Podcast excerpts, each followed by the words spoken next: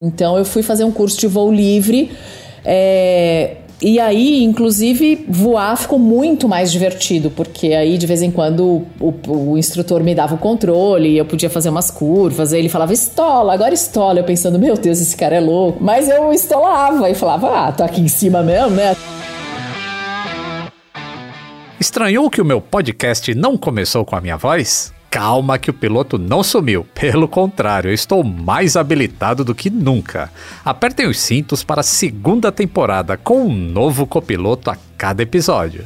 E assim como acontece nos flydecks a 10 mil pés de altitude, a tripulação deste podcast vai conversar sobre carreiras, tecnologia, viagens, músicas, ah, e claro, aviões. Afinal de contas, compartilhar informações também é medida de segurança. E aí, já sabe quem está na cabine de comando comigo hoje?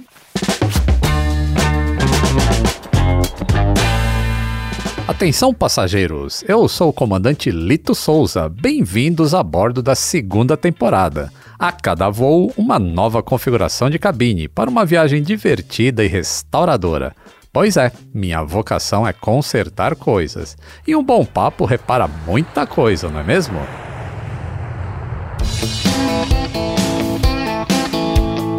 Atenção passageiros. Ideias em modo avião.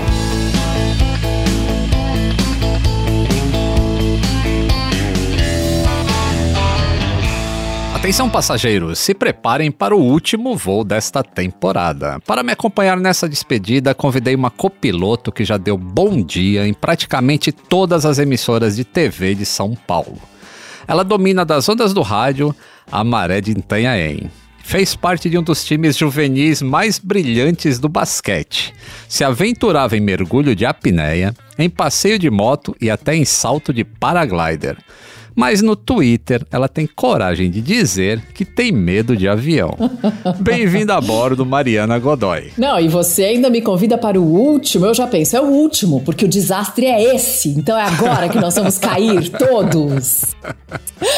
Tenho medo de avião, quero ver você me convencer a mudar de ideia, Lito. Vamos lá, temos uma hora praticamente para isso. Mari, muito obrigado por ter aceitado participar do Atenção Passageiros. Eu sei que você nunca participou de nenhum podcast, aí foi uma conquista, e foi por acaso que a gente se encontrou no restaurante. Eu falei, é a minha chance.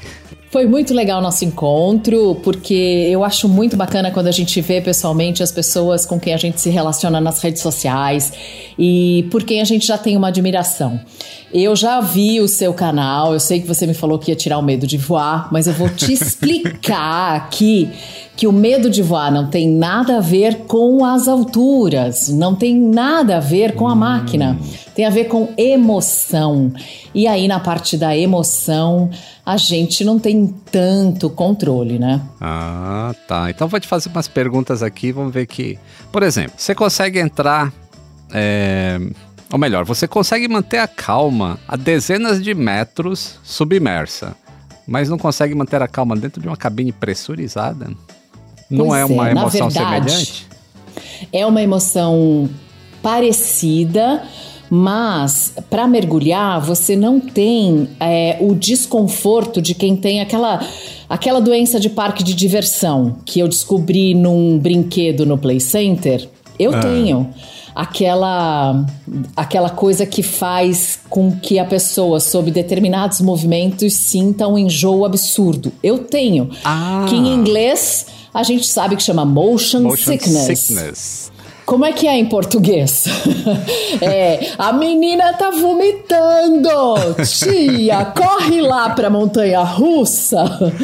Então, eu sofro muito na decolagem e no pouso, com a, a aceleração e uhum. com a, a, a parada da aeronave. Durante o voo, eu não sinto nada, mas a decolagem e o pouso para mim são muito ruins. Por isso que eu não faço escala, por exemplo. Eu não, eu não faço, eu só faço voos diretos. Eu não vou para lugar nenhum que tenha que descer de um avião e subir em outro imediatamente. Ah, então talvez não seja exatamente um medo, seja mais um desconforto.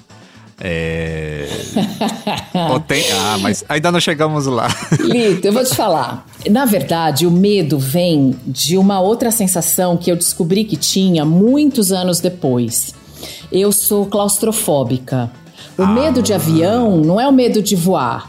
É o fato de eu estar num lugarzinho, uma cápsula fechada e que a janelinha não abre. Entendi. Então, para fingir que tem uma abertura, eu ligo aquele arzinho no máximo. Mas até, até eu descobrir que a origem do meu pânico, e é pânico, eu, eu tô medicada para pânico. Aham. Até eu descobrir que a origem do meu pânico era essa claustrofobia, eu fiz coisas. Eu, por exemplo, é, quando eu era pequena, eu me lembro de implorar pro meu pai deixar um dedinho do vidro do carro aberto. Aham. E podia estar chovendo. E era a época que os carros já não tinham mais aquela proteçãozinha de acrílico em cima do vidro da janela. Cê- ó. Porque aquilo era meio feio, né? Aquilo era Lembro daquilo. feio. Eles tiraram aquilo, aí a chuva entrava dentro do carro. Meu pai dizia, vai molhar vocês aí atrás. Eu dizia, pai, mas por favor, eu preciso de uma abertura. Aí isso já deveria ter sido uma, um indicativo, mas eu era muito pequena nessa época. Quando eu estava na faculdade, o metrô de São Paulo era novidade a linha da Paulista. E um dia o metrô estava lento, lento, lento e parou. Quando ele parou, é, as pessoas todas começaram a ficar asfixiadas. As pessoas todas estavam quase desmaiando. As pessoas todas estavam vivendo uma cena de filme e eu, a grande heroína, peguei meu guarda-chuva e com aquele cabo de madrepérola quebrei a saída de emergência. E puxei aquele pino, apertei aquele pino, puxei aquela corda, não sei o que eu fiz, e a porta se abriu. E eu olhei, mulheres e crianças primeiro. E todo mundo me olhou com aquela cara de quem é essa louca? Aquilo que eu achava que as pessoas todas estavam sentindo, só eu estava sentindo. E aí eu percebi que eu tinha um problema com o metrô, com a profundidade do metrô, com o fato de o ar-condicionado ter quebrado ou ter diminuído e ter, ter feito calor, ou o calor já era uma das sensações do pânico, porque uma vez num avião eu chamei a aeromoça e pedi por favor para ela desligar o aquecedor do meu encosto. Nossa, e não tem. Pois é. Eu dizia para ela: desliga, por favor, eu não tô achando o botão, precisa desligar o aquecedor, porque eu tô sentindo muito calor e, e tá me fazendo um pouco mal. Ela disse: não tem aquecedor. Eu, claro que tem. Opa, isso aqui é um banco de uma BMW, uma Mercedes. Claro que tem aquecedor nesse banco. Ela, não, não tem. Eu falei, moça, não é possível que eu esteja sentindo esse calor sozinha. E eu estava. E isso é do pânico. Então é mais a claustrofobia, é mais a sensação de pânico do que propriamente o avião. Puxa vida. Mas que eu prefiro ficar no chão, eu prefiro. Olha só. Com claustrofobia, aí eu já não. Aí o Lito já não consegue te ajudar. Se fosse qualquer outra coisa relacionada com o medo de voar. aí Não, eu sim. vou. Eu, eu subi num aviãozinho porque ele não tinha portas. Eu pulei de paraquedas. ah, se o Então. aviãozinho não tem porta, eu subo. Imagina, subir num taco-teco. Se não Então, tiver porta, todo- eu subo. Agora faz todo sentido pra mim aquela história de você cruzar a Avenida Paulista de rapel. Porque não, tá, não é um lugar fechado, então pra você a altura Isso. não é um problema, A cair de altura lá de não, cima é um não é um problema. Não. Nada é um problema. Só o estar fechada. Se você. Uma vez. é, eu trabalhava na Globo na época e todas as repórteres faziam tratamentos de beleza e eu nunca fui muito ligada nessas coisas assim mais femininas. Eu dizia que meu cromossomo, o meu outro cromo- cromossomo X era Y. Mas uma vez uma delas falou assim: "Ai, você tem que fazer um negócio de eletroestimulação russa". Acaba com a celulite. Imagina, a menina de 20 anos nem celulite tem, né? Mas lá vou eu, toda feliz experimentar a eletroestimulação russa. A hora que ela me prendeu numa maca, porque ela amarrava com uma cinta, porque, é, como era um choque, a pessoa podia ter algum. A hora Reflexo. que ela amarrou, eu virei o incrível Hulk. Uou, só faltou ficar verde. Eu, eu tirei no braço. Assim, é uma reação, é totalmente irracional, é ilógico, não faz o menor sentido. E quando você vira alguém com pânico, não adianta explicar ou vir com, com lógica, com raciocínio. A melhor coisa a fazer é dar um abraço, oferecer um chocolate, porque e esperar passar. Mas você já passou algum perrengue em avião? em avião. Ou sempre, foi voo, voei... sempre foram voos normais, mas Não, você estava com essa angústia. Nunca foram voos normais. É, eu, quando fazia o Jornal Hoje, eu fiquei durante muitos, muitos anos fazendo o Jornal Hoje todos os sábados e era no Rio, uhum. o Jornal Hoje. Aí eu saía de São Paulo e ia para o Rio. É, eu tive que pedir, e eu acho melhor, claro, se eu tenho um compromisso num lugar, eu prefiro ir um dia antes sempre.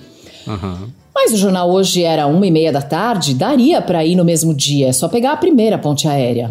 Só que eu chego imprestável. É, onde eu, para onde eu for de avião, eu tenho que chegar, deitar e dormir, porque eu vou chegar um caco.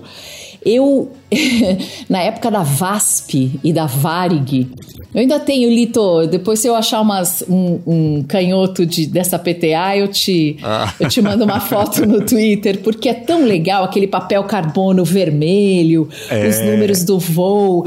Mas as aeromoças já me conheciam, porque eu viajava todos os sábados. E todos os sábados eu vomitava até ficar verde. Eu ficava Nossa. verde. Eu passava muito mal. Quando eu fui para Noronha, eu, eu, eu fui para Noronha, fui até Recife, aí eu fiquei três dias em Recife, daí eu peguei o aviãozinho para ir para Noronha. Quando eu fui pegar esse avião para ir para Noronha, chegou sobre a ilha, tinha uma CB bem em cima do aeroporto, ele falou assim: "Nós vamos voltar". Eu falei, não, é palhaçada, é brincadeira, é de propósito comigo. Como assim vai voltar? Eu, eu só me preparei psicologicamente para este período de voo. Agora você vai voltar para algum outro lugar, não sei se tem, se tem combustível, se não tem combustível.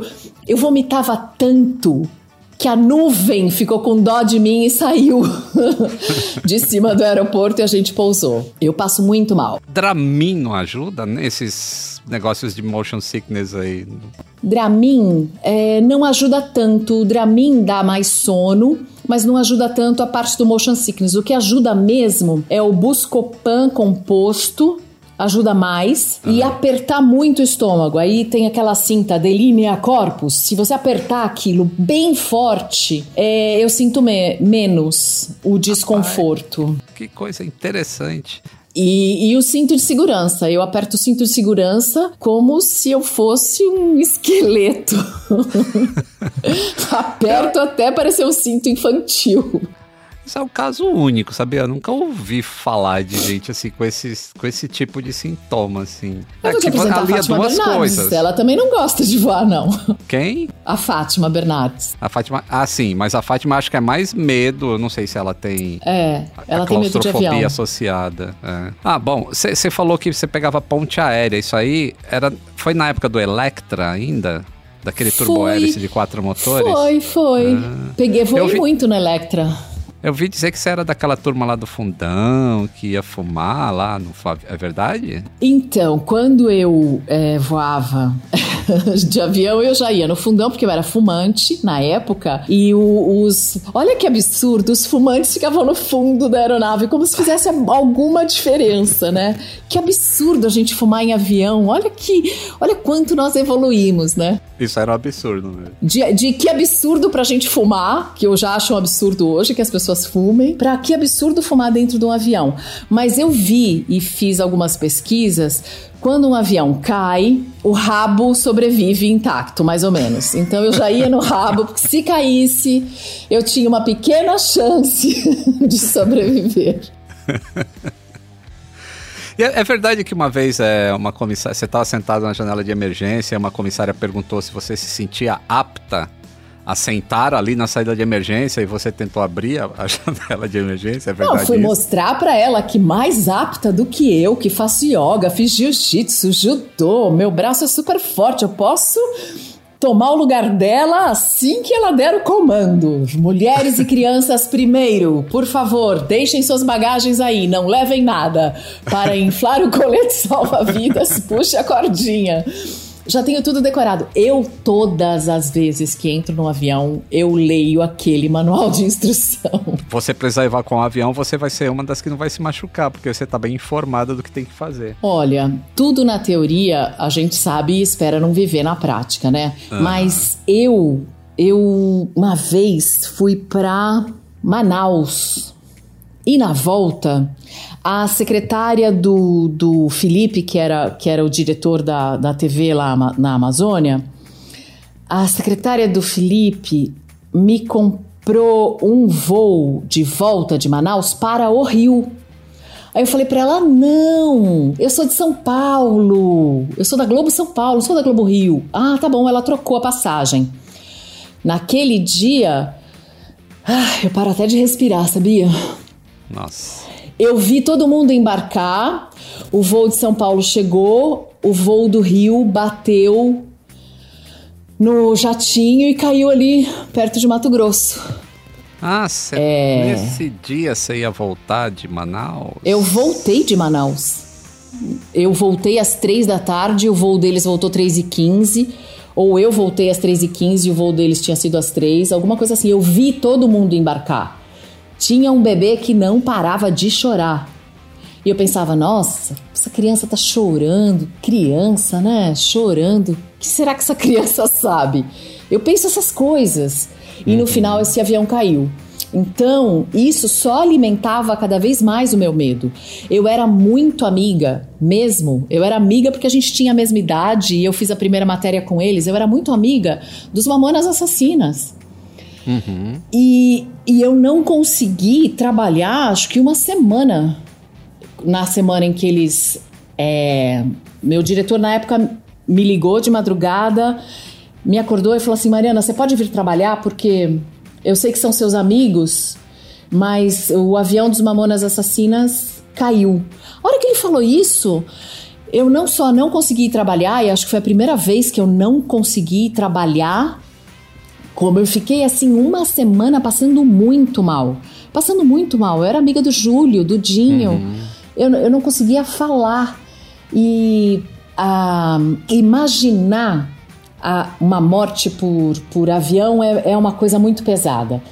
Então, é, eu tenho sim medo de avião. É pela claustrofobia, mas é mais também por eu saber que não tem nada que você possa fazer, não tem nada, absolutamente nada que você possa fazer. Olha que eu até sei que se você conseguir dar um, um soco no nariz de um tubarão, talvez ele te, te deixe sair, mas não tem o que você fazer se você está num avião. Então é isso. É, eu tenho algumas não... histórias tristes relacionadas a. Uhum. Sabe quem também estava nesse, estava voltando de Manaus é, para São Paulo e também trocou o, não, de Manaus para Brasília e também trocou o voo? Hum. O Sérgio Sacani, que é o Space Today, ele tem um canal Space Today e eu ele sei, eu sigo alguém da equipe pediu para trocar o bilhete que queria ouvir mais cedo, ouvir mais tarde, eu não lembro exatamente. E ele também não veio nesse voo. Ele trabalhava, acho que para Petrobras nessa época, alguma coisa assim. Caramba! Ah, Era isso, é. o voo fazia escala em Brasília e ia pro Rio, é isso? Isso. É isso. Eu, eu, eu, se pudesse. Olha, eu tenho um amigo, um super amigo meu, meu brother. Conheço desde os 17, 18 anos. Amo de paixão. Trabalha como comissário de bordo há 830 anos. Foi uhum. ele quem levou o Tutankhamon para o Egito. ele trabalha na United Airlines e ele tá sempre me mandando coisa de aviação. Eu falo, Jaime, bro, não me manda essas coisas. E ele, mas olha esse pouso, olha que lindo, olha isso, olha aquilo. Eu falo, Jaime, Você bro. Você conhece o Jaime? Jaime é meu amigo também. Jaime Barbosa é Sim. meu brother. Jaime olha é. só. Jaime é meu brother assim, mas muito, muito, meu amigo de infância, da família toda. Agora, o Jaime me liga e diz assim: Cis, é, vai ter a matéria da inauguração do 777 no Brasil. A gente vai fazer um voo com os jornalistas e aí você tá escalada. Foi outra matéria que eu fui pedir para não fazer. Eu falei, eu não quero! Triple Seven! Ele, pô, puta avião! Eu não quero voar! A gente só vai até o Rio. Eu falei, pior, porque se eu passo mal no, na, na decolagem e, na, e no pouso, uma ponte aérea até o Rio é uma decolagem e um pouso. Não dá nem é, tempo de rápido. você se recuperar. Eu falei, eu não quero! Ele, CIS, você não sabe esse avião é isso, esse avião é aquilo, 777, sei lá, 20 anos atrás, muito mais. É, foi em 1995. Atrás, isso foi em 1995. Então, Aí Bom, foi outra repórter, ele, foi outra repórter, tomou champanhe, fizemos não sei o que. é muito engraçado. Bom, com certeza em um triplo set você não se sentiria claustrofóbica. Porque não, ele é realmente, muito largo. A impressão visual ajuda se o avião for maior, se tiver na executiva, isso ajuda a não se sentir pressionado pelo, pela poltrona da frente. É, e, e, o ventinho no rosto. O ventinho no rosto é fundamental. Se não tiver o ventinho no rosto, eu já fiz vários voos dos comissários irem me buscar no banheiro. Porque eu fico jogando água no rosto, eu pedia copo com gelo para pôr gelinho na nuca, para pôr gelinho no punho, para para pôr gelinho no rosto inteiro, saía toda molhada do avião. Eu já passei muito mal. Eu já voei uma vez, eu fui para Cuba e na época em que Cuba, Fidel estava vivo. Então Cuba uhum. era o atraso do atraso do atraso de, de tudo. Tava tudo fechado ainda. Não tinha, mal tinha hotel, tinha aquele hotel nacional para ficar em Havana. Mas a gente queria ir mais longe, a gente queria ir para Santiago de Cuba. Eu sei que tinha um voo para algum outro lugar da ilha. E aí eu falei, bom, tenho que ir. Achava que tinha que ir, né? Mas é, não tinha muita opção. E chegou na hora, quando eu vi que a porta do avião era no rabinho do avião, eu parecia um desenho animado, Lito. Eu pus os dois braços assim, as duas pernas na porta da entrada do avião. Eu não deixava ninguém passar. Meu amigo me empurrava pelas costas e eu ia e voltava, ia e voltava e não deixava ninguém entrar no avião. E era uma escadinha, não era uma escada de avião, era uma escadinha. Tinha lá, sei lá, três, quatro degraus, sobe aí. E eu achava aquilo, eu falava, meu Deus, por que, que eu vou me colocar de livre, espontânea vontade dentro de um negócio desses? Aí, eu, porque meu amigo falou que o avião era russo. Eu falei, eu não vou entrar no avião russo. Só sei que a gente conseguiu, numa época em que não existia, não existia, tô falando dos anos 90, é, no início dos anos 90, não existia é, aluguel de carro. A gente uhum. pegou um carro daqueles dos anos 50, 60, que ficaram lá em Cuba ainda. A gente alugou um carro e foi para Santiago de Cuba ou para onde a gente estava indo de carro, porque eu não entrei no avião. Olha só. Bom, tem umas coisinhas para falar. Isso tem a ver com o próximo tema que eu ia conversar com você a respeito de jornalismo, que eu te admiro muito como jornalista. Mas assim, quando você fala assim, não existe nada que eu possa que você possa fazer em caso de acidente de avião. Isso é são exceções que existem em alguns acidentes que são catastróficos, que seria a mesma coisa que se você caísse de um ônibus também na Serra do Mar, seria catastrófico. Só que é, esse número de acidentes que acontecem, assim, que são catastróficos, são ínfimos. Existem, assim, durante o ano, diversos acidentes em que o avião sai da pista, ele se quebra todo, às vezes ele pega fogo inteiro, como foi há duas semanas atrás na China, e todo mundo sai ileso. Então existe uma chance, sim. Agora, se é catástrofe, ela é catástrofe para qualquer meio de transporte. Não me interessa se está num avião ou não. Sendo que a, a, quantidade dos que acontecem no avião são muito menores, né? É... Mas assim, jornalista, ele, ele lida com muitas fake news. Uh, e, e, muitas vezes os próprios veículos de imprensa eles são responsáveis por veicular notícias que não que são um pouco imprecisas. Principalmente quando ela é uma notícia assim de uma hard news assim um negócio que é imediato né? O, o, o imediatismo cobra isso assim você tem que falar alguma coisa e vai sair alguma coisa que pode não ser correta. E eu sempre fui muito crítico uh, quando eu comecei o meu blog, da abordagem dos jornalistas em, em, casos de acidentes aéreos, né? Que existe um imediatismo muito muito presente, assim, de querer identificar exatamente o que, que aconteceu. Que precisa responder aquelas perguntas que todo jornalista tem. Quem, como, quando, onde, por quê. O Lídia. E, assim, é. E não temos isso quando acontece um acidente de avião. Mas é preciso preencher essas coisas. Uh, você já cobriu algum acidente de avião? Já cobri acidente de avião e eu me lembro bem das respostas que as pessoas envolvidas na na administração do que sobra, né? Depois, uhum. na hora do resgate. Eu cobri aquele acidente com o avião em 1997. Eu não lembro agora se era da Gol ou da TAM. Acho que era da TAM. Eu não lembro, não vou lembrar. Aquele Fokker 100 do Jabaquara? O do Jabaquara, isso. Isso, foi em 1996. 1900, não, 96? É, é. é porque eu tava. Eu sei, eu sei o ano porque eu tava grávida. Eu tinha acabado de descobrir que estava grávida e meu filho nasceu em 97. É isso mesmo. Bom, esse daí é, eu cobri bem de perto.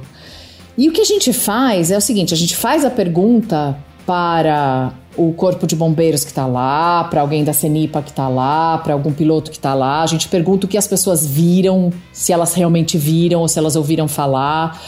É, hoje, hoje, eu acho que existe muito mais essa cobrança de, de falar qualquer coisa e sair falando, e aí vem aquele pode ser que tenha acontecido isso ou aquilo, e aí começam as conjecturas, o que, uhum. para quem é sério, isso daí é, é dói, dói. Porque uhum. você pode estar tá partindo de um início todo errado e você vai errado até o final. Sim. Mas eu participei da cobertura desse acidente e toda vez que a gente entrevista alguma autoridade que, que tem realmente autorização, assim, para falar, é, as pessoas são muito cuidadosas. Com, uhum. com lista de passageiros, com nomes de, de, de, de de vítimas envolvidas, com o motivo do porquê aconteceu. E nós, como jornalistas, ficamos sempre pressionando assim, mas o que pode ter acontecido? Uhum. Vamos trabalhar com hipóteses. E várias vezes a gente recebe essa resposta: não, não trabalhamos com hipóteses. A gente precisa saber o que aconteceu de fato. E isso a gente só vai saber depois de analisar a caixa preta.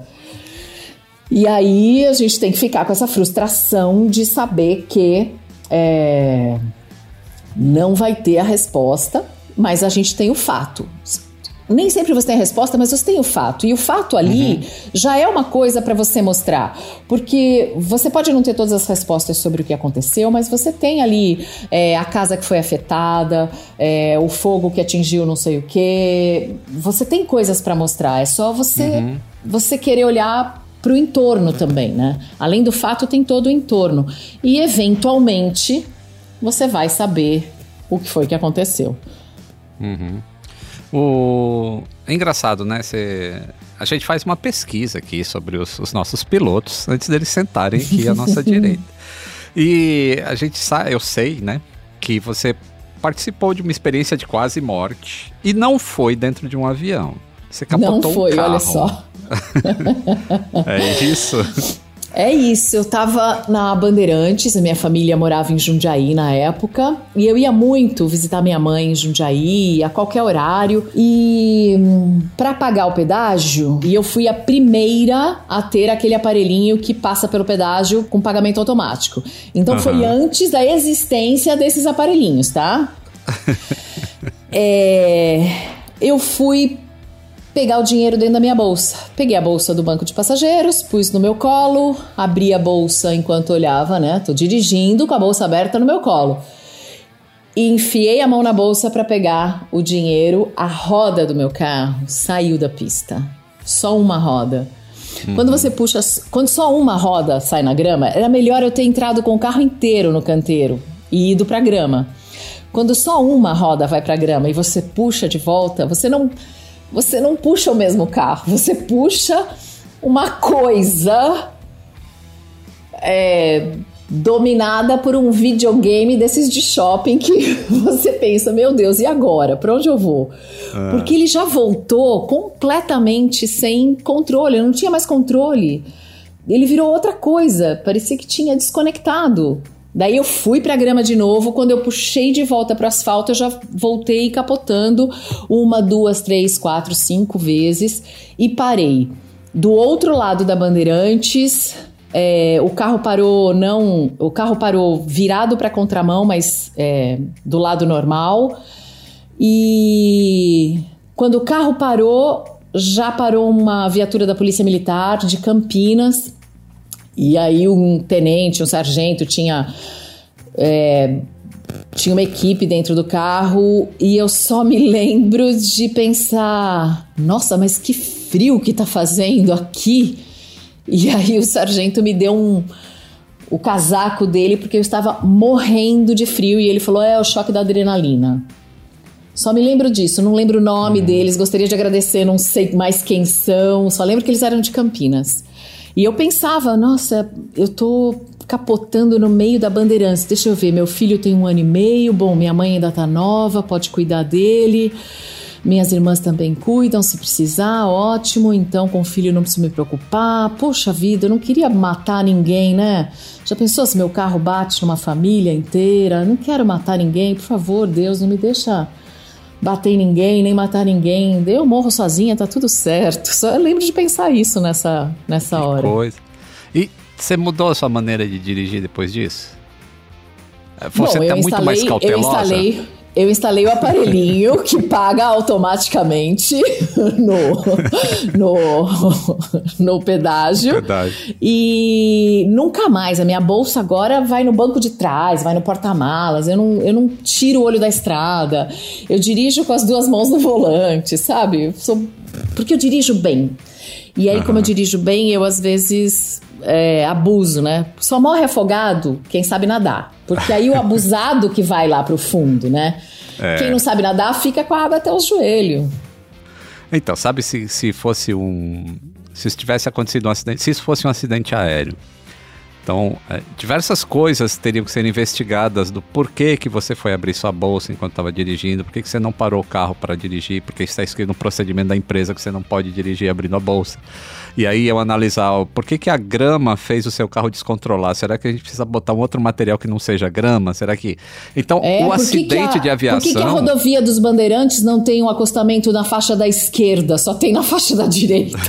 E quem tá então... correndo pra caramba, faz como? Pra, né? Eu então... tava correndo também, eu tava 120, né? Que era o limite da, da ah. Bandeirantes. Então, essas, esse tipo de coisa é que traz a segurança da aviação que a gente tem hoje. Assim, uh, né, porque você tá. As coisas que você tá falando, você é uma contemporânea minha, assim. Você é mais jovem do que eu, mas é. A gente tem a mesma. É... Lito, eu tenho 5'3, hein? Então, eu tenho 5'5, é a mesma. A gente tá na é. mesma faixa. Então, é, a gente cresceu acostumado a ver muito acidente de avião, assim, nos anos 70, os anos 80. Aí no início dos anos, metade, meados de 90, começou a mudar muita coisa na aviação. E o número de acidentes começou a despencar de maneira vertiginosa. Ao ponto de que a gente teve dois acidentes aí o ano passado, ano retrasado, né, 2020, 2019, é, com o Boeing 737, eles viraram até documentário, que é, é uma coisa tão rara ter acidente hoje com avião comercial moderno que vira documentário. É... E isso é porque a cada acidente eles vão aprendendo alguma coisa, né? Exato. O que aprenderam com o acidente da, da, do avião da Air France? Diversas coisas. Uma das principais é que os pilotos estavam ficando complacentes com o automatismo do avião. E eles estavam perdendo proficiência em voo manual, porque é sempre o computador que está em comando de um avião. Então, é, a partir daquele acidente, a cada seis meses os pilotos fazem um treinamento em simulador para recuperar o avião, porque aquele avião estava perfeito e saudável, assim, quase saudável. Ele perdeu umas informações, mas não a, a perda das informações não teriam levado a um acidente. O que levou ao acidente foi as ações que foram tomadas baseados no que os pilotos estavam vendo. E agora eles têm treinamento disso a cada seis meses. Ó, você vai recuperar o avião em uma condição fora do envelope de voo em alta altitude. Coisa que nenhum piloto fazia antes disso. A maneira que os pilotos também agora fazem as trocas é, de para descanso mudou também depois desse acidente. Então são diversos pequenos detalhes que vão mudando e que se fossem implementados assim quando acontece um acidente de carro, a gente teria muito menos vítimas de acidentes é, rodoviários do que o que a gente tem hoje. Porque hoje, assim, ah, ah, ela capotou, beleza. Vai acontecer de novo com alguém. Ou então, ah, o cara bateu na traseira, ele é culpado. Ah, beleza, vai acontecer com alguém. Porque a culpa em si, ela não resolve o acidente. Porque diversas pessoas vão ser culpadas quando batem na traseira. Mas por que bateu? Será que o coeficiente do asfalto dessa rodovia que tem acidente todo dia que bate na traseira é o que está previsto pelo INPE de ser. Tá, tá, certo lá? Alguém foi medir o coeficiente de atrito? Alguém perguntou quantas horas você dormiu antes desse acidente? Alguém sabe essas coisas que fazem durante uma investigação de acidente? Assim, a pessoa estava descansada antes de dirigir? Será que ela estava passando por um estresse na vida? Será que a família. Será que ele está divorciando e aí saiu que nem um louco? Eu vi isso em notícias uma vez acontecer numa alça de acesso para a Via Dutra sobre a marginal do Rio, do Rio Tietê e que os técnicos chegaram à conclusão de que aquela curva em especial, em particular, ela estava com uma inclinação totalmente errada, porque todos os dias ou toda semana, não, era mais do que uma vez por semana, e uhum. era com muita frequência que os, os caminhões tombavam nessa curva no mesmo lugar, e aí os técnicos disseram, claro, ela está com inclinação errada. E aí a gente fez uma reportagem mostrando outras curvas na cidade que tinham inclinação completamente errada. A curva era para a esquerda e o asfalto cedia para a direita e eh, compensava de um, de um lado que, que não estava certo. Tinha que ter uma angulação e que não tinha. E mas é isso. É, são coisas que se aprende, mas que depois precisam ser colocadas em prática. Né? Eu fico muito feliz de ver que na aviação elas realmente são colocadas em prática. E em todas, Lito? Ou você tem algumas daquelas assim, eu não vou. Em qual companhia aérea você não voa, Lito? Vamos lá.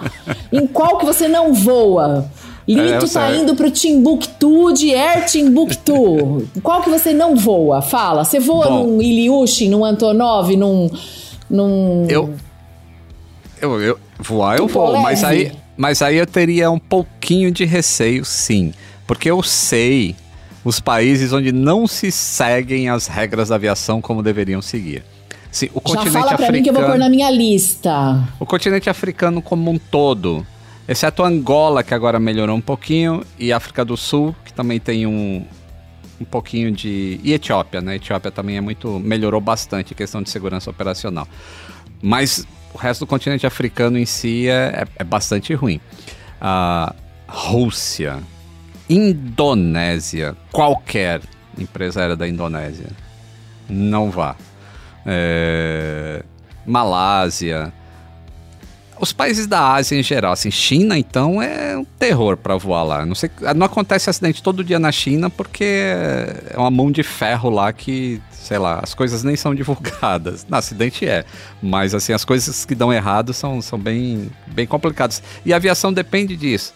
A aviação depende de saber o que, que deu errado para a gente melhorar. É baseado sempre em feedback, feedback, feedback, feedback. Então esses seriam e essa troca de informações, eu... né? É, deve ser tão especial. Eu imagino que teve uma época em que isso devia ser muito divertido, um rádio amador com todos os pilotos, um falando que passou, olha, passei dentro de uma CB pela primeira vez e o gelo bateu no vidro da frente, quebrou. Nossa, eu fico imaginando com alguém contando isso pela primeira vez. Deve ter sido fascinante realmente fazer parte desse processo todo. Do pioneirismo. É, então, Amélia tem... Earhart. Nossa, isso, sensacional. Ah, tem uma pergunta que eu acabei esquecendo de fazer. O nosso papo tá tão bom que é. Eu só vou fazer um gancho aqui, né, da, da parte de. Do, do seu medo, que normalmente as pessoas que têm medo de voar, elas são muito controladoras, assim. Elas têm medo porque elas se acham que estão fora do controle isso. da situação, né? É isso. Você também. já se imaginou controlando um avião? Não, um avião não, mas eu fiz aula de voo livre porque eu fazia voos duplos, nunca, nunca precisei, não, nunca, nunca senti necessidade de saber voar. Mas fazendo um voo duplo, um dia eu pensei: peraí, e se esse rapaz aqui tem alguma coisa e, e morre, apaga, desmaia? Eu preciso aprender a pousar essa asa aqui. Então eu fui fazer um curso de voo livre. É, e aí, inclusive, voar ficou muito mais divertido, porque aí de vez em quando o, o, instrutor me dava o controle, eu podia fazer umas curvas, aí ele falava estola, agora estola. Eu pensando, meu Deus, esse cara é louco. Mas eu estolava e falava, ah, tô aqui em cima mesmo, né? Até cair lá embaixo, o negócio abre de novo, porque é um equipamento de segurança, né? Então, é, tem muito a ver com controle, sim. É, ajuda você olhar para o piloto e ir com a cara dele, assim. Você vê que ele teve uma boa noite de sono, você imaginar que o coração dele está funcionando bem. Agora, é, outro dia eu vi um, um, um material que chegou de agência falando que um rapaz, um passageiro, pousou um avião só recebendo as instruções uh, de um controlador de voo, Sim. que chamou um instrutor, na verdade. E aí eu fiquei pensando como ele tinha calma para fazer isso. Eu não sei se eu saberia, sei lá, até falar com as pessoas no fone, que eu não eu sou zero em tecnologia, zero, zero. Eu briguei tanto com a minha mãe na época do videocassete que ela não sabia apertar o play. E eu dizia, mãe, uhum. é só apertar o play, que agora eu tô pagando tudo. Eu não consigo usar os fones sem fio, eu não consigo mexer num, num telefone que não seja um iPhone. Agora eu tô vendo bem o que, que é a, a diferença entre as gerações. É. E o, no caso de piloto, assim, né? Faz parte da carreira de um piloto, ou da, das atribuições de um piloto, tomar decisões rápidas, racionais, para que as coisas aconteçam da melhor maneira possível. Muitas vezes, uma remetida em um aeroporto é uma decisão que o piloto está tomando para que o voo ocorra da melhor maneira possível. É uma segurança para o voo. E você é uma âncora de jornal. Existem. Eu acho que as habilidades são parecidas. Você está ali controlando alguma coisa e você precisa tomar decisões rápidas quando as coisas não vão certo. Ou eu imagino que isso é errado e você está ali simplesmente um passageiro do que está acontecendo no, no, jornal. Quando não, ocorre um problema tá... técnico. A gente está comandando mesmo, a gente está no comando e a gente está ligado em absolutamente tudo, porque eu imagino também que o piloto quando tá à frente, dentro daquela cabine, mesmo com a porta fechada, ele sabe o que está acontecendo no lado de trás. Ele sabe o que está uhum. acontecendo no corpo daquele avião. Ele consegue perceber pelo barulho, é, o, o, se é o motor da asa direita, se é a turbina, não sei da onde. Ele, ele sabe o que está acontecendo. A gente, quando está no estúdio, a gente também tem noção absoluta de tudo que está acontecendo. Por quê?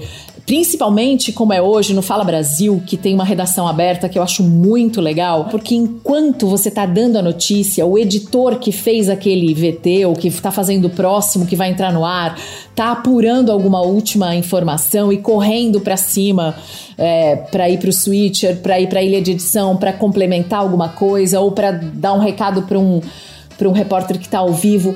É, toda essa movimentação a gente acompanha ou de soslaio ou de rabo de olho, né, como se diz, ou de pelo canto do ouvido ou só pela movimentação, a gente sabe o que está acontecendo. A gente sabe quando o repórter está sem retorno.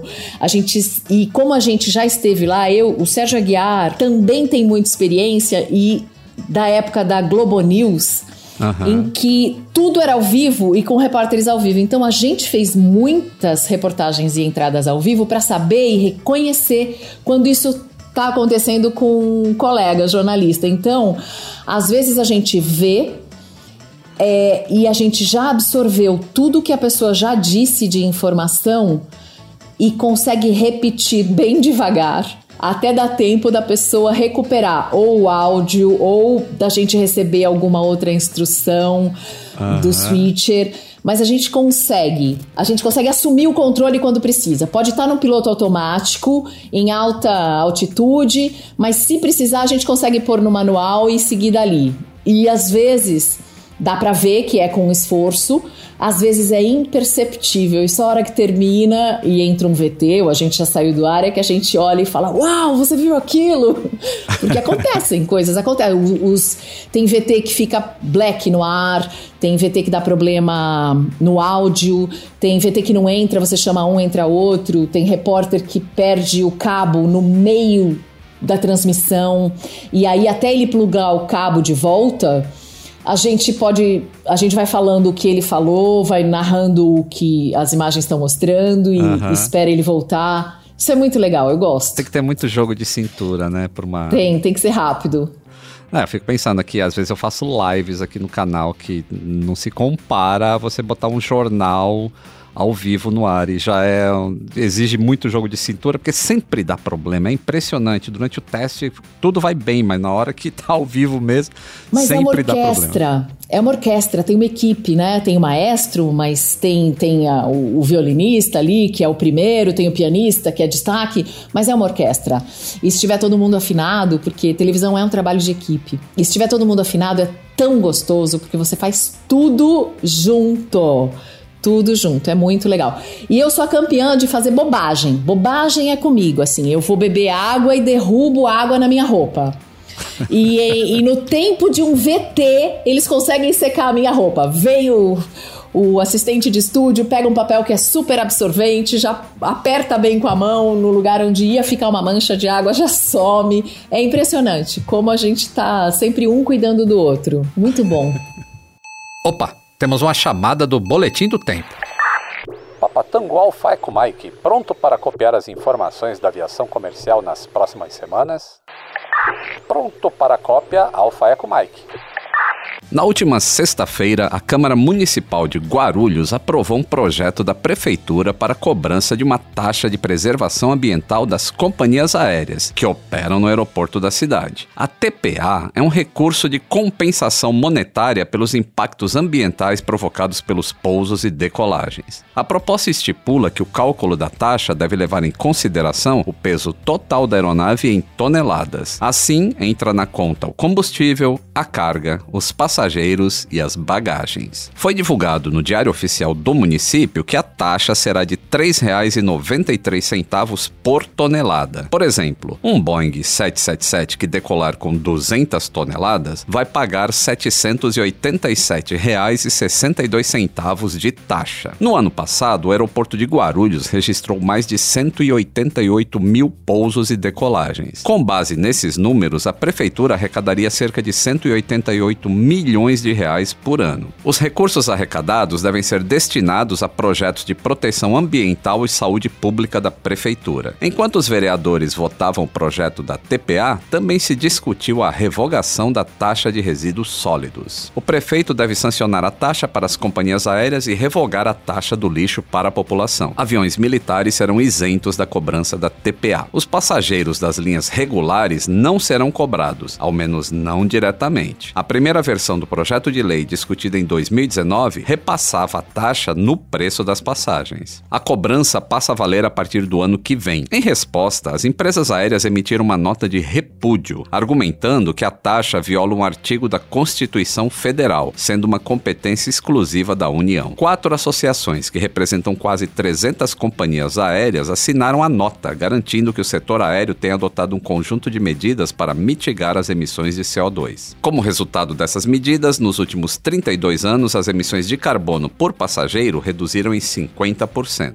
Para falar a verdade, eu estou meio confuso com essa cobrança de taxa. Eu não sei ainda como vai ser possível fiscalizar o peso de pouso dos aviões. Cada avião possui um peso de pouso diferente. Onde eles vão obter essa informação para poder criar a taxa? Como que isso vai ser conferido pelas empresas aéreas? Eu achei extremamente confuso e sem muita informação a divulgação dessa cobrança de taxa. Outro texto que segue para a sanção presidencial presidencial é a MP do voo simples. Semana passada, a medida foi aprovada pela Câmara dos Deputados e pelo Senado Federal. O projeto prevê o fim da diferença entre serviços aéreos públicos e privados. Assim, será permitido que pilotos de empresas de táxi aéreo, aviação agrícola e transporte aeromédico voem sem contrato formal de trabalho. Anteriormente, a lei dos aeronautas exigia vínculo empregatício para essas funções. A emenda prevê que a relação passe a ser jurídica. Os Estados Unidos Unidos e a Europa enfrentam um caos aéreo. O momento é de alta demanda nesses mercados e centenas de voos estão sendo cancelados por falta de funcionários. Com o fim das restrições contra a Covid-19, as companhias aéreas não têm conseguido se adaptar ao novo volume de passageiros. A low cost EasyJet cancelou centenas de voos no final de semana. Já nos Estados Unidos, mais de 4 mil voos foram cancelados em três dias, sendo a Delta Airlines a companhia mais impactada impactada. A Boeing está correndo para certificar o 737 MAX 10 ainda neste ano. É que a partir de 2023, as regras da FAA para homologar novos modelos sofrerão mudanças nos sistemas de alerta de cabine. Será exigido o sistema EICAS, que é um sistema em que as informações são mostradas diretamente ao piloto em uma tela de computador, além de um treinamento adicional para a tripulação. Para a fabricante, esses custos extras deixariam o modelo menos atrativo no mercado.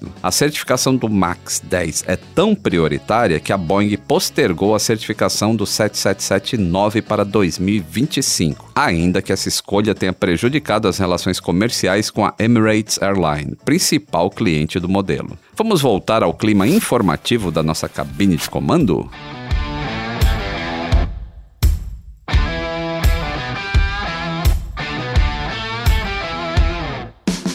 Estamos de volta à cabine de comando com a copiloto Godoy. Mariana, você está numa fase mais turbulenta da vida ou só voando em céu de brigadeiro? Eu agora tô voando em céu de brigadeiro. Eu mereço um pouquinho de céu de brigadeiro. Já passei por várias CBs, já peguei muitas tempestades, raios já atingiram o meu avião. Eu sei que não acontece nada, mas eu não gostei.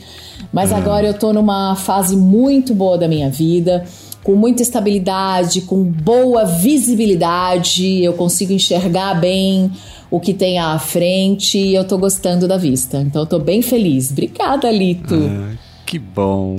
Sabe, eu fico muito feliz assim. É, na verdade, eu acho que quando a gente atinge essa faixa que a gente tá de na nossa idade, assim, e a gente vê o que a gente já fez e como a gente é seguro de fazer as coisas agora e ter um a gente já sabe, é, é como se a gente já fosse vidente, assim, a gente já tem uma experiência tão grande do que aconteceu na vida, que os próximos passos são quase previsíveis, assim, ah, vai dar tudo certo. É quase isso, assim, e também é uma questão, é uma questão de fé.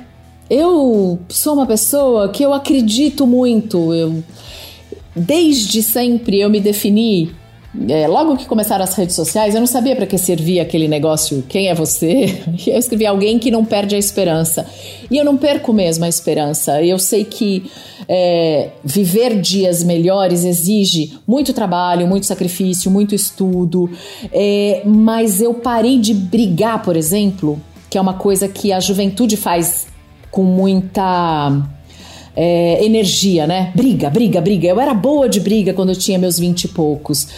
E conforme eu fui amadurecendo, eu fui parando de brigar. Não que as coisas não me deixem indignada como me deixavam antigamente. A indignação é a mesma, a motivação também sempre é a mesma, mas eu não gasto energia, eu não uhum. desperdiço energia, sabe? Eu aprendi isso, até acho que foi mais com artes marciais e uma hora isso entrou é, uhum. Se o adversário é maior que você, para que brigar? se o uhum. adversário é mais fraco que você, para que brigar? Né? Você não precisa. De... E se ele for como você, ele compreenderá o que você também sabe. Então, para que brigar? Uhum. Eu. Eu fazendo yoga agora ultimamente, eu tô tão zen, Lito. Se você conhece mesmo o Jaime Barbosa, pergunta para ele, fala assim: "Sua cis pediu para você contar para para mim como é que ela era quando era mais nova. Ele vai dizer: eu era um furacão. Agora eu tô só um ventinho. É, Campos Elíseos agora. O, o, isso me leva à questão do surf. O surf tem alguma coisa a ver com isso? Ou o surf ele, ele começou há muito tempo atrás e você não. tá voltando agora? Olha, eu. Pra quem não sabe, pessoal, deixa eu explicar. É que a Mariana Godoy também é, pratica surf. Eu não gosto que me digam o que eu posso ou não posso fazer. E eu sou muito teimosa, sempre fui desde pequena. Então, quando me diziam que eu não podia fazer uma coisa, aí é que eu fazia mesmo. É... E nunca, não é que me disseram para não fazer surf, é que é, as pessoas dizem: ah, muito tarde para você começar a aprender a tocar piano. Você já tem mais de 20, as pessoas começam com 7. Aí eu comecei a tocar piano com 21. Tá ótimo, eu tenho 50, já são 30 anos de piano, olha isso. Já sei tocar todas as músicas que eu gosto, que eu quero tocar, e eu só precisava aprender três ou quatro para ser muito feliz. É, se eu quero tocar piano, eu vou tocar piano. Não interessa a idade que eu tenho. E eu faço isso com tudo, sempre fiz. Eu nunca permiti que alguma opinião alheia me impedisse de fazer qualquer coisa. O surf aconteceu porque fui passar o mês inteiro numa casa na Praia da Baleia. Meu filho era pequeno e tinha uma escola de surf na frente dessa casa. E o professor levou meu filho para o mar de fora, ali, para o outside, para depois uhum. de onde as ondas arrebentam. Eu falei, nossa, tá meio fundo, né? Acho que eu vou também. Porque tá fundo, o moleque tem seis anos. E agora? Daí eu fui também. E ele deu aula pro meu filho e eu fiz aula junto. Então eu comecei a surfar com 35 anos porque meu filho estava surfando com 7, 8 anos, é, começou a surfar e aí eu comecei a surfar junto com ele. E era muito bacana porque era uma coisa que eu fazia junto com meu filho. E é difícil mãe fazer as coisas junto com um menino.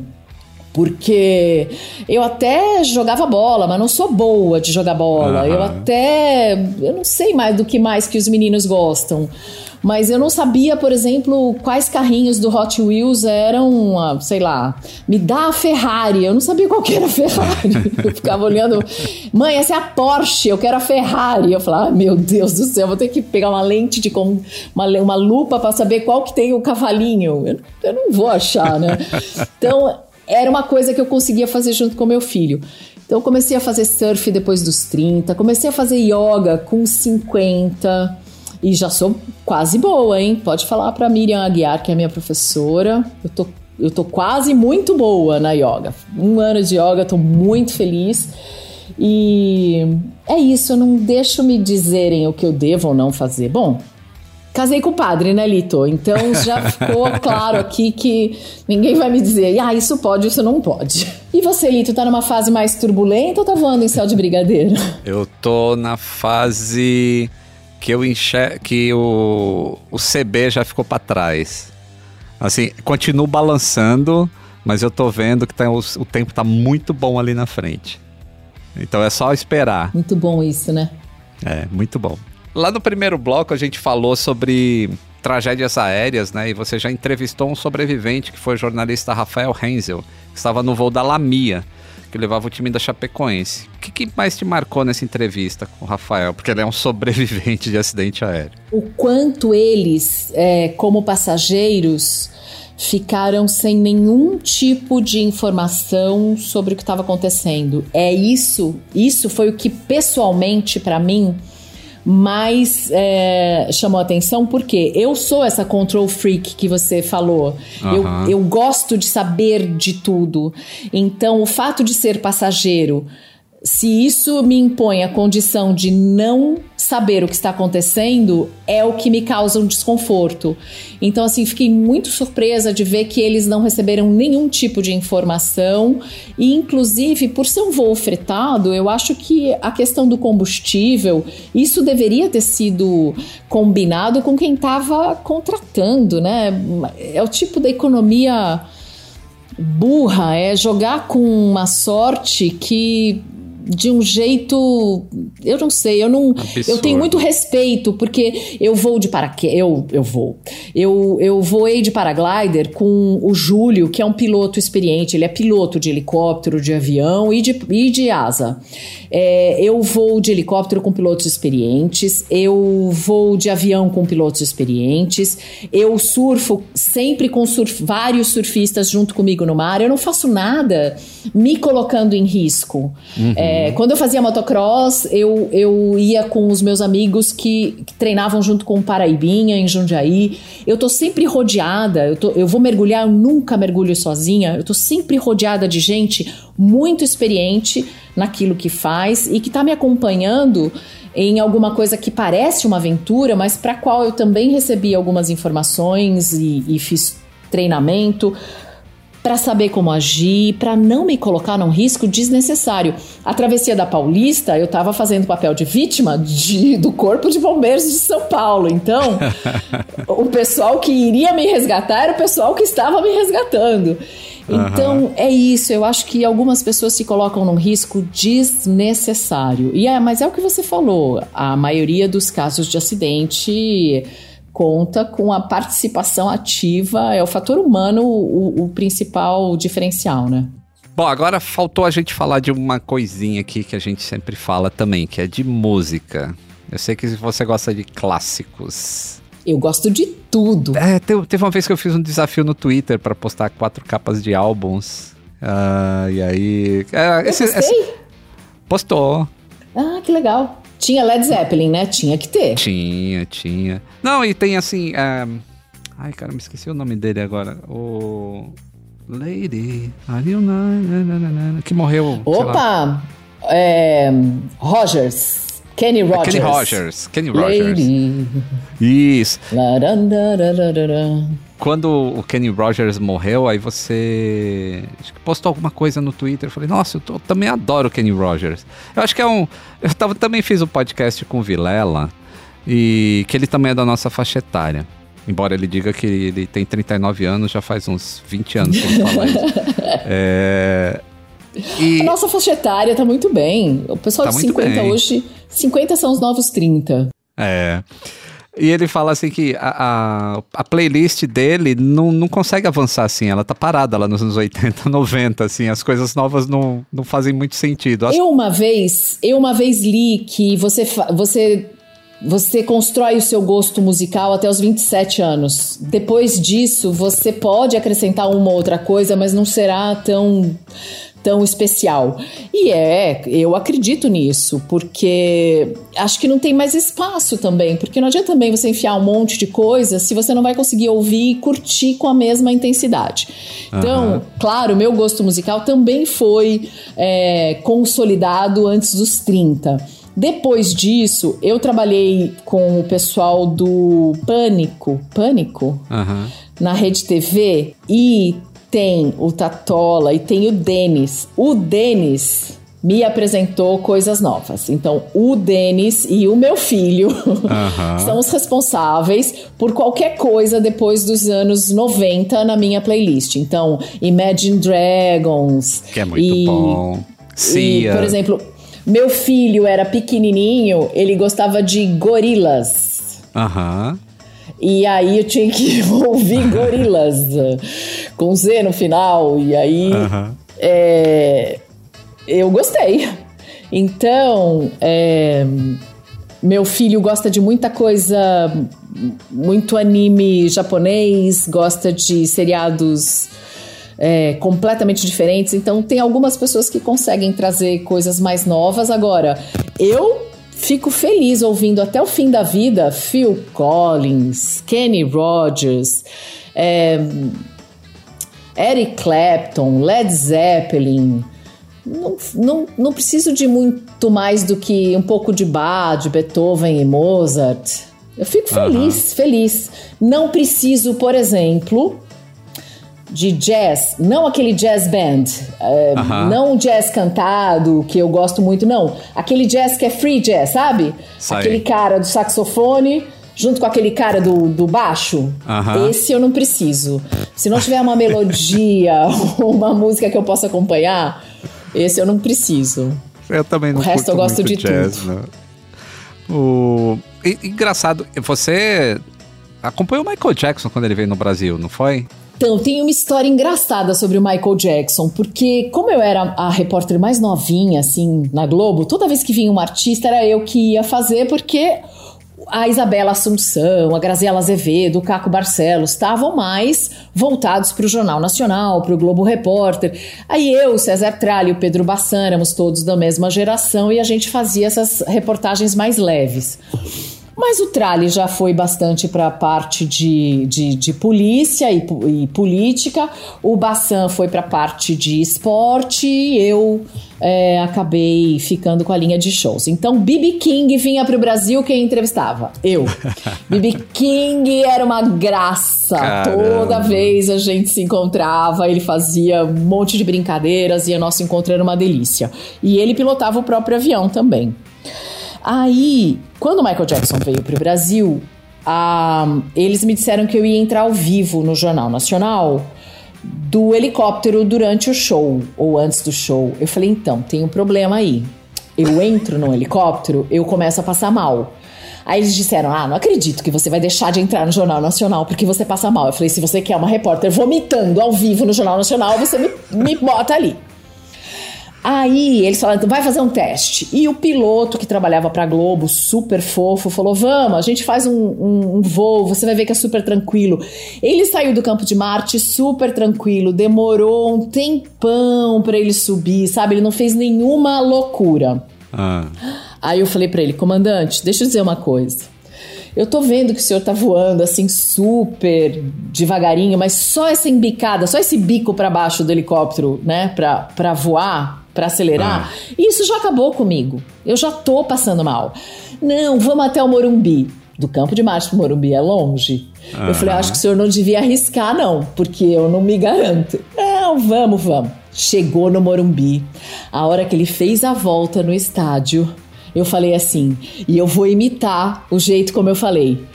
Comandante, desce, desce, comandante, desce. Aí o que? Eu, desce, eu vou vomitar, desce. Aí ele, não! Eu falei, desce, desce. Eu lembro que as palavras, eu não conseguia articular as palavras, porque assim, já tava chegando aqui no meu pescoço. Aí ele, Mariana, não tem onde pousar. Eu, desce, desce. Tinha um terreno ao lado do estádio do Morumbi que servia de, de estacionamento para os carros quando tinha jogo. O comandante desceu ali. Imagina. Hum. Quando ele desceu, eu falei, eu, desce, comandante, desce. Ele, não posso descer aqui. Eu, desce, eu vou encher seu colarinho de vômito, porque eu tava atrás dele. Na frente tava o cinegrafista, que era o Moacir Beleza. Bom, Moacir Beleza ligou a câmera. Quando o comandante desceu ali, o, o Moacir começou a gravar. Começou a gravar, o comandante deixou a gente ali eu, obriga, obrigado. Eu falei, nossa, eu vou vomitar. Eu já sabia que eu ia vomitar. Só não sabia quando. E eu não queria vomitar dentro do helicóptero dele porque ele tinha sido super gentil. Uhum. Ele subiu, eu comecei a vomitar. Agora pergunta se eu vomitei a favor do vento ou contra. Ah, foi contra, ah, né? meu Deus do céu. Eu parecia um filme da sessão da tarde, desses assim, tudo que você não pode fazer quando um helicóptero está subindo ao seu lado. Eu vomitava, o vento trazia o vômito todo de volta para mim. Eu gritava com o Moacir, o Moacir ria da minha cara e ficava gravando. Alguém deve ter essa fita. Na época era uma fita Umati, que faz muitos anos isso. Mas alguém uhum. deve ter esse registro até hoje e vai usar um dia para me, me chantagear. Muito bom. Mas é isso, não trabalhei no dia do show porque é, não podia sobrevoar o estádio ao vivo, senão eu ia vomitar no Jornal Nacional. Seria lindo ao vivo isso, aliás, né? né? No Jornal Nacional que nem tinha audiência naquela época, né? Pouca. Atenção, passageiros, vamos iniciar o nosso procedimento de descida. Sente-se ainda mais confortável e aumente o volume do seu som. Copiloto Godoy, nosso papo está chegando ao fim. Em qual aeroporto você gostaria de estar pousando agora? Agora, puxa. Eu gostaria de estar pousando no Charles de Gaulle, porque eu acho que é um dos aeroportos mais bacanas que eu conheci. Não conheço tantos aeroportos pelo mundo, mas esse de Paris é especial. E depois, da França, já ali na Europa, eu pego um trem, um trem de grande velocidade, um, um trem para qualquer outro país. que maravilha. E se tivesse que escolher um modelo de avião para voar? Bom, como eu sou claustrofóbica, eu acho que eu escolheria um daqueles biplanos, sabe? Que a Amelia Earhart sobrevoou o Atlântico. Ele não tinha Ele não era abertinho em cima? Não, ele era mais larguinho, mas ele não pressurizava, então Podia então, até abrir uma janela eu precisaria em voo. voar. Pode ser um daqueles da, da Primeira Guerra Mundial, então. Ah, Aqueles sim. que tem só aquela, aquele cockpit, mas não tem nada em cima. então, se tivesse o ventinho batendo no rosto, acho que eu conseguiria pilotar um desses. Ah, que legal. Mariana, eu adorei o nosso bate-papo aqui. É...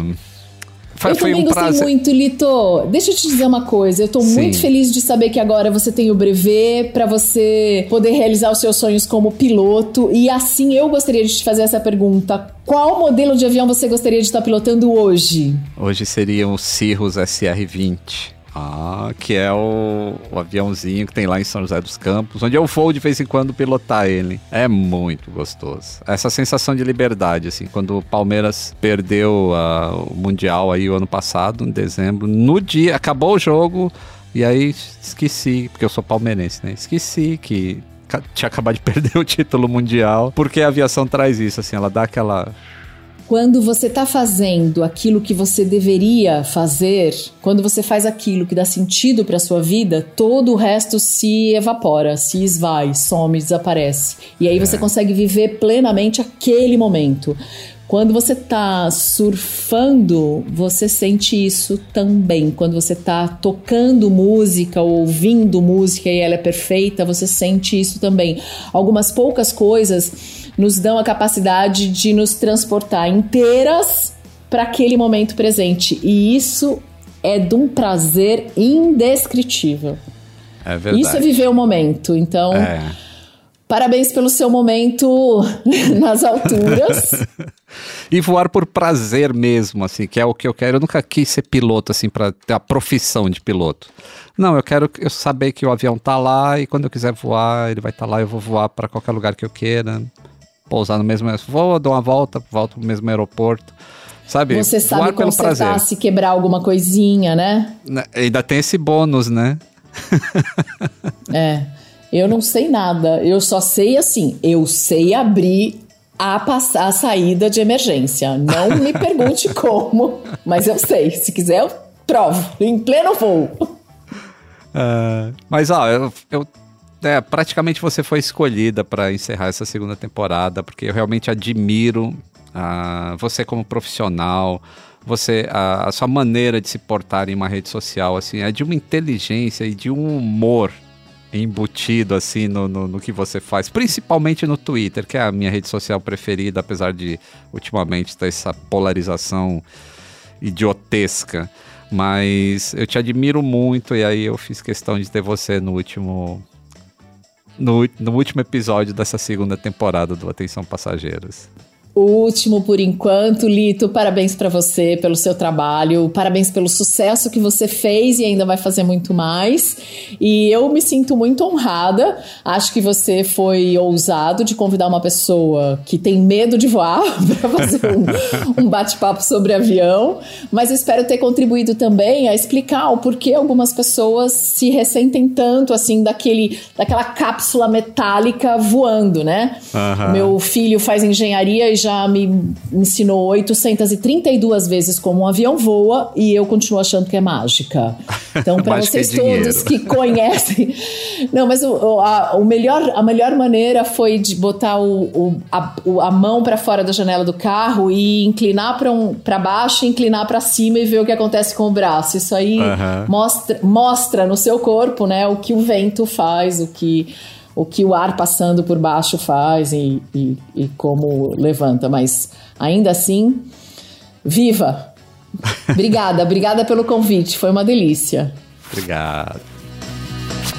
Atenção, passageiros! Chegamos ao destino final desta temporada. Tailândia, República Dominicana, Japão ou simplesmente o aeroporto mais perto de casa. Estes foram alguns dos destinos escolhidos pelos 33 copilotos que me acompanharam nos últimos 30 voos. Nesta segunda temporada, recebi convidados de diversas áreas de atuação, mostrando como a aviação está presente nos mais variados setores, para além da viagem de férias. Aviões provocam facilidade fascínio e medo. Voar pode ser atravessar um céu de brigadeiro ou uma incômoda turbulência. Com a minha habilidade de consertar coisas, aproveitei para afinar boas conversas. Neste último voo, gostaria de desembarcar no aeroporto da Ilha do Sal, no comando de um Lockheed Electra. Continue seguindo Aviões e Músicas no YouTube, Instagram, Twitter ou TikTok. Assim você não perde meus próximos voos em seu tocador de áudio favorito.